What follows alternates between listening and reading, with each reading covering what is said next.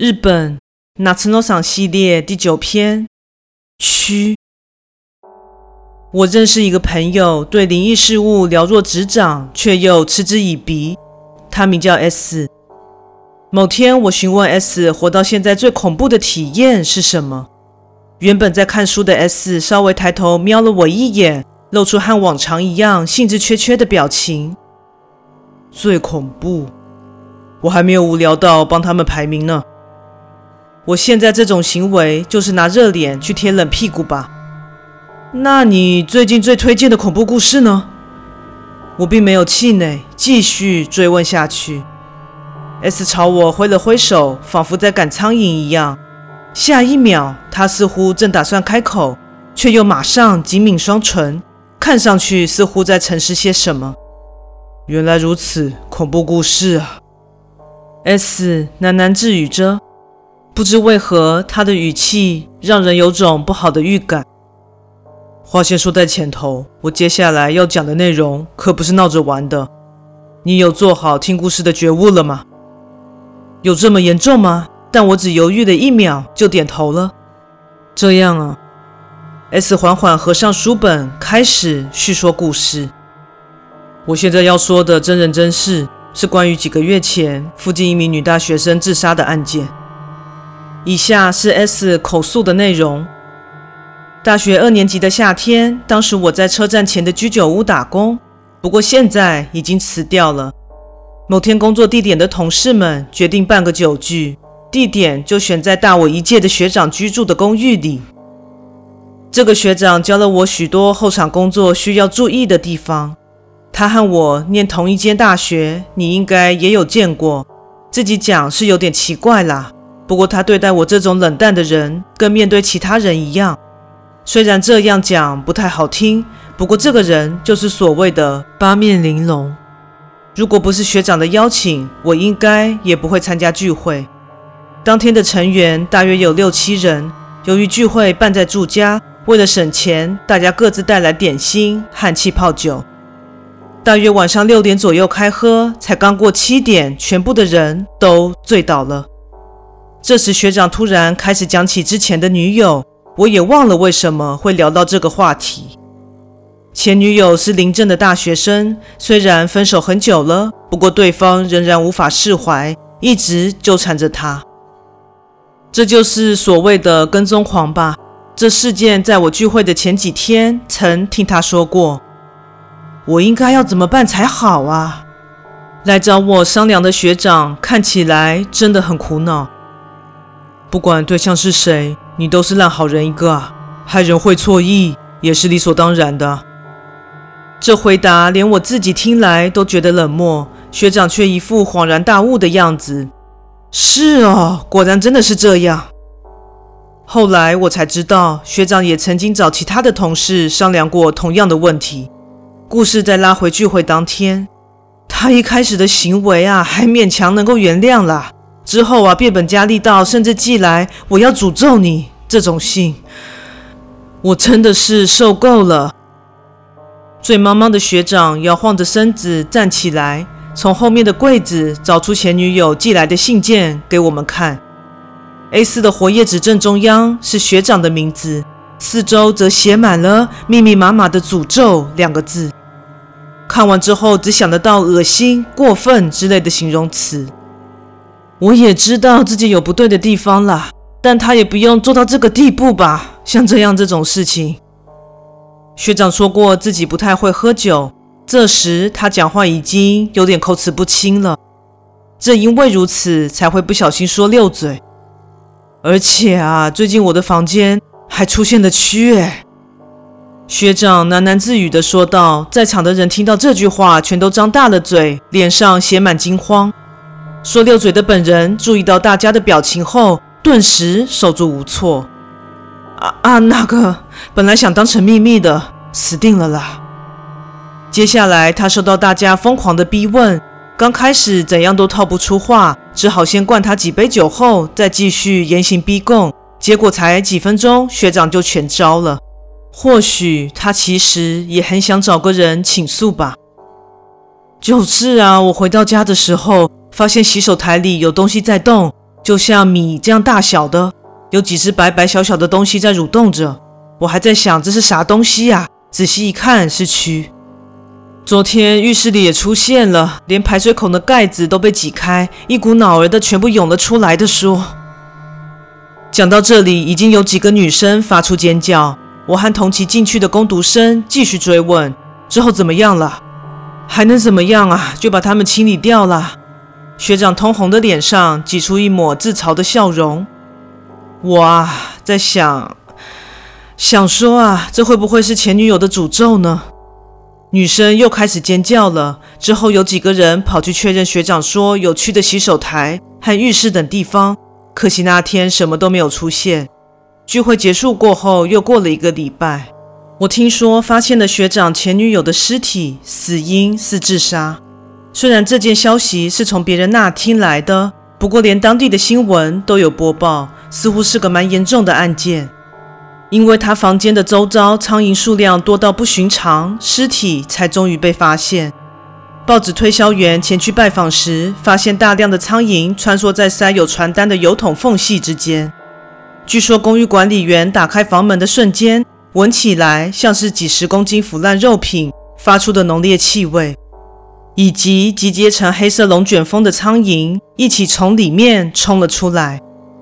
遗体是在浴室中被发现的，房间里找到了一封遗书。在比对过大学的笔记后，确定是他本人的字迹。上头只写着：“我对人生感到绝望。”学长也被警察找去问话，不过只做些简单的询问而已。也许警察一开始就打算以自杀结案吧。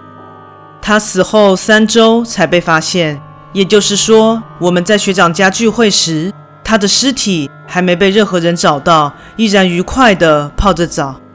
不过，这种热天将死人弃置三个礼拜，可想而知，死状一定惨不忍睹。在浴缸里割喉自尽也就罢了，偏偏他住在公寓的边间，而且很衰的没有半个邻居，因此没有任何人闻到尸体散发的臭味，导致从一般尸体晋升为腐烂尸体。从某处飞进去的苍蝇在尸体上产卵之后，孵化成大批的蛆。蛆变成苍蝇后，继续在尸体上产卵，然后又孵出一批新的蛆虫，到尸体腐烂为止，不断重复上演这段过程。他身上衣物完整，尸体被发现时，浴缸内并没有积水。所谓的水也包含人类死后渗出的尸水，但浴缸里什么都没有。从这点可得知，浴缸塞是拔起来的。水分、腐肉、尸水以及他身上钻出的蛆，肯定一起流入和地下水道相通的排水孔中了。学长家出现的蛆，该不会就是从他身上长出来的吧？前女友就连死了都还在跟踪学长啊！下水道联系着哪里，我们不得而知。不过上面这些谣言在同事之间流传了好久一段时间。S 的叙述就到这里结束了。哦，我不行了啦，我没有办法接受恶心的故事哦。这里是 S 家，听 S 说故事的途中，我头晕目眩的状况越来越严重。还记得当初电视曾经播报过林镇大学生自杀后死状极为凄惨的新闻，但就算如此，这毋庸置疑的是则恐怖故事。可是我对恶心类的东西完全没办法，虫子也是。不，单单的虫子没问题，但蜂拥而出的那种，我无法接受。恶心的故事我没办法啦。我不断的强调这点，却被 S 无视。他甚至还打了个哈欠。是你自己说要听的吧？恐怖故事和恶心故事不一样啦。这世界上存在着血腥类和恐怖类两种类型，好吗？那不是一样的东西吗？才不是嘞！这两种东西根本天壤之别，好吗？话刚说两句，我就闭嘴了。如果真要解释起来，可以讲到天亮。是说大批蛆虫透过下水道进到家里，搞不好做梦会梦到。哎，我只是单纯表达自己的感想，S 却像把人当笨蛋似的看着我，呵呵笑了起来。怎样啦？没事，就觉得果然很恐怖啊。所以说你是指什么啊？这么轻易就相信别人说的话了，这点很恐怖。我有些纳闷，S 想说什么呢？相信别人说的话很恐怖，这也就是说，思考到最后一刻，我得出一个可能性。诶，所以这是编的吗？但 S 摇了摇头，不是，真人真事哦，这故事是我的亲身经历。诶，那你没弄清楚其中一点？S 出声盖过我的发言。我刚才说的故事里。藏着一个谎言，只要动动脑就能想到。换言之，故事的人物之中有人在说谎，不过这故事出场的角色并不多，而且 S 说了，这全是他的亲身经历。既然如此，就只剩下……所以说说谎的是学长吗？S 点点头。可是他说了什么谎啊？我刚问完，就听到一声叹息。他八成是在嫌我资质愚钝吧？哎呀，不行不行！我敲敲头，不能每次都依赖 S。快想想啊，我的大脑！学长说了谎是关于什么呢？前女友、信件、被跟踪，都不对。是蛆虫。我终于想到这点，只要仔细思考，很容易就会发现，因为一开始将它当作恐怖故事。反而忘记要从常理来推断。我看着 S，看来我的回答应该是正确答案。没错，最不寻常的就是蛆虫的存在。按常理来说，蛆只要透过下水道进到家中是不可能的。而且排水孔底下也装有防虫的存水弯。虽然说不受这些条件影响，正是恐怖故事的恐怖之处。不过套用在现实世界就说不通了。换句话说，这是学长。编造出来的谎言。我想起之前查看过家里的排水孔，里面的构造的确能防止虫子沿着水管爬上来，而且只要有水固定流进排水孔，虫子根本无法入侵。现实，没错，这里是现实世界。这两个字逐渐融进 S 的经验谈中。我们聚会的日子正好是学长前女友死后的第十天。据他所说，蛆出现的地方为洗手台、浴室、厕所，这些地方却和下水道相通。根据这些线索，能推测出一件事。S 说到这里，停顿了一会儿。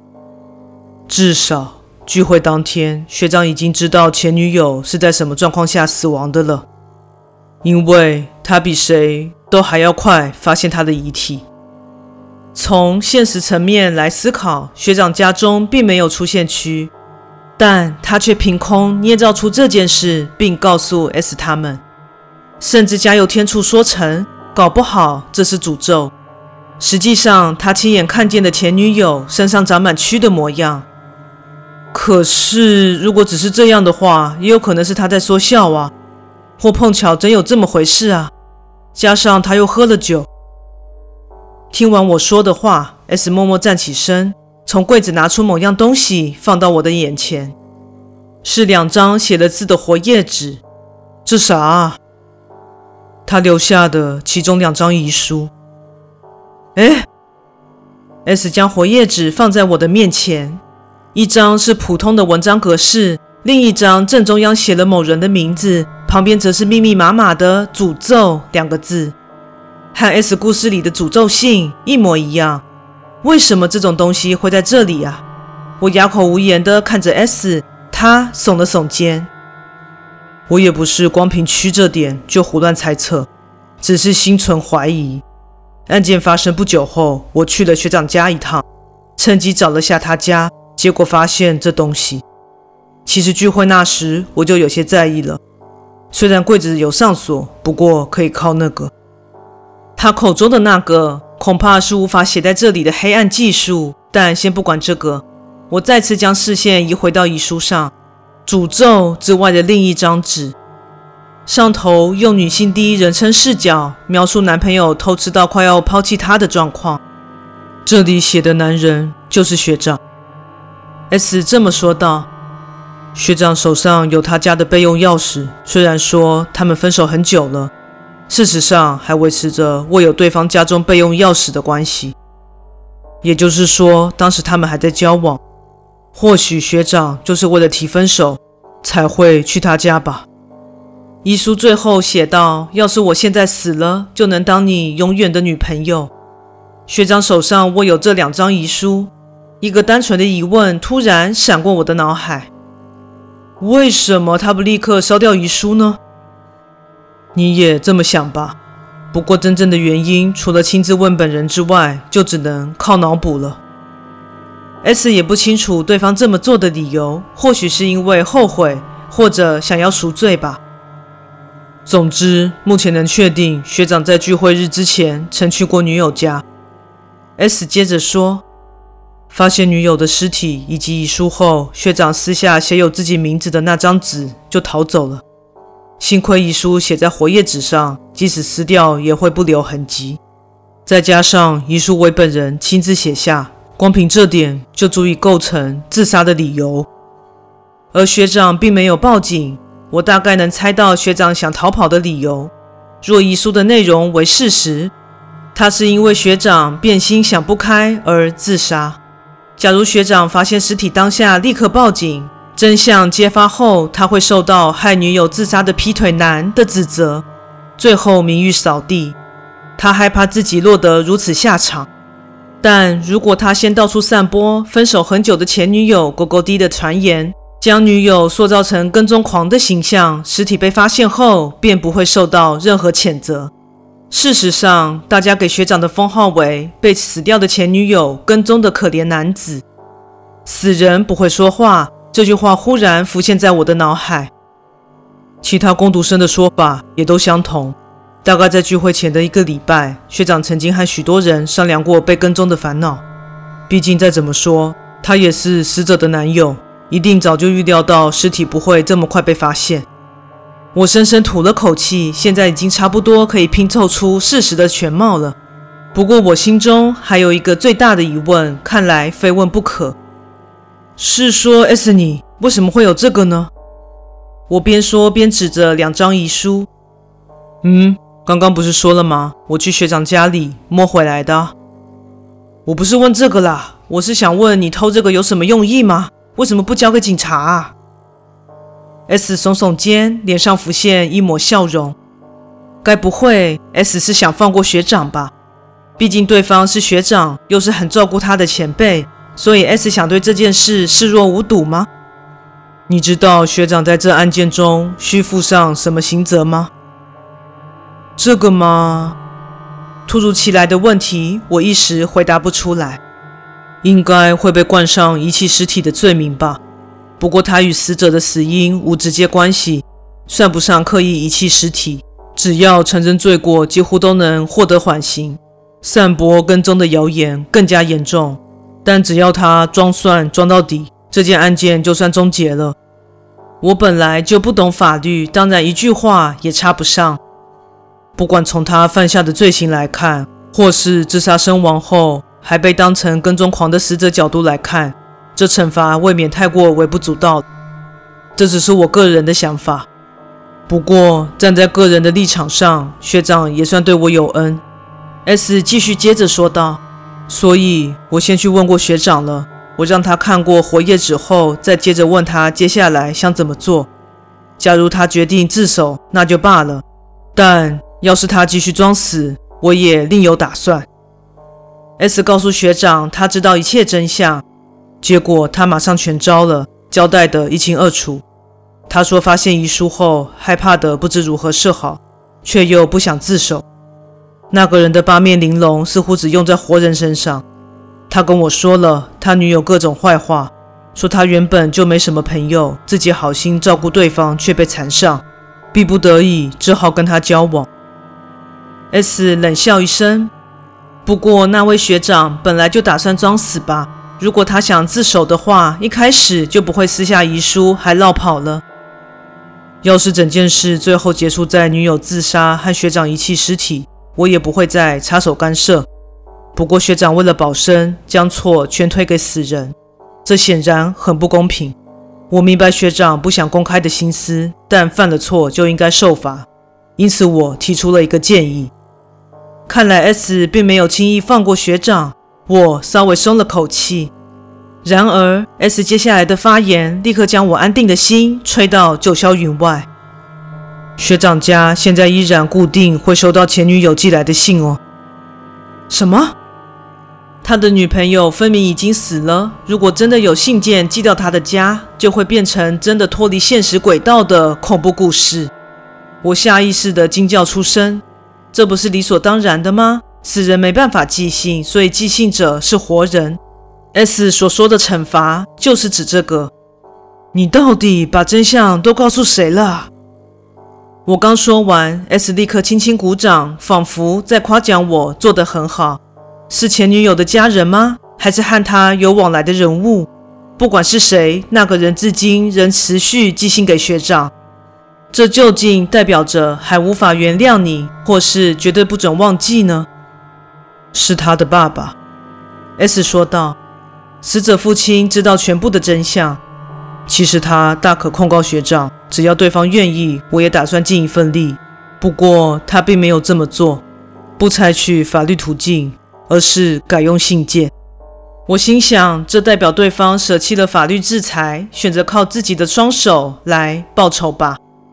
你认为这个有违社会规范吗？不过啊，包含学长在内，我们都认同这个做法，并不是说这样做很好，但总比刑期结束后，就像一切也跟着结束来得好吧？这种做法就如同谣言所说，他死后仍然跟踪着学长。话说到此，我终于察觉到故事背后的含义有多深远。S 竟然经过如此意想不到的体验，身体好沉重，光听别人说故事就耗费了这么多精神和体力。最后还有一件事，故事还没说完吗？我满脸写着疲倦。你应该知道我跟你说这故事的用意吧？诶，什么用意？就算你这么说，我也听不出有什么用意啊。纯粹是我想听恐怖故事才讲到这件事的吧。然而不知为何，我明显感到一种不好的预感，就像 S 刚开始说故事前那令人不快的预感一样。现在只是即兴而已。假设学长之后被谋杀，我所能联想到的犯人除了他之外，别无可能。如果真是如此，对方可能也会认为知道这件事情真相的我很碍事。S 到底想说什么呢？要是最后我遭遇不测，这世上知道事情真相的人，就只剩下你和犯人了。因为我现在把事情全告诉了你，在那之后要怎么做，全取决于你自己。接着，S 一脸认真的将手搭在我的右肩上，昭告天下，还是保持沉默，不管哪个选择都很困难吧。但现在你听完我讲的故事，万一之后我发生了意外，你必须从中做出抉择。觉得我在找你麻烦吗？不过我一开始可是先有问过你哦。你做好听故事的觉悟了吗？我说不出话来，脑袋一片混乱。房间外头走廊的换气扇声音听起来比平时还要清晰。看来你莫名其妙地卷入不得了的事件里呀。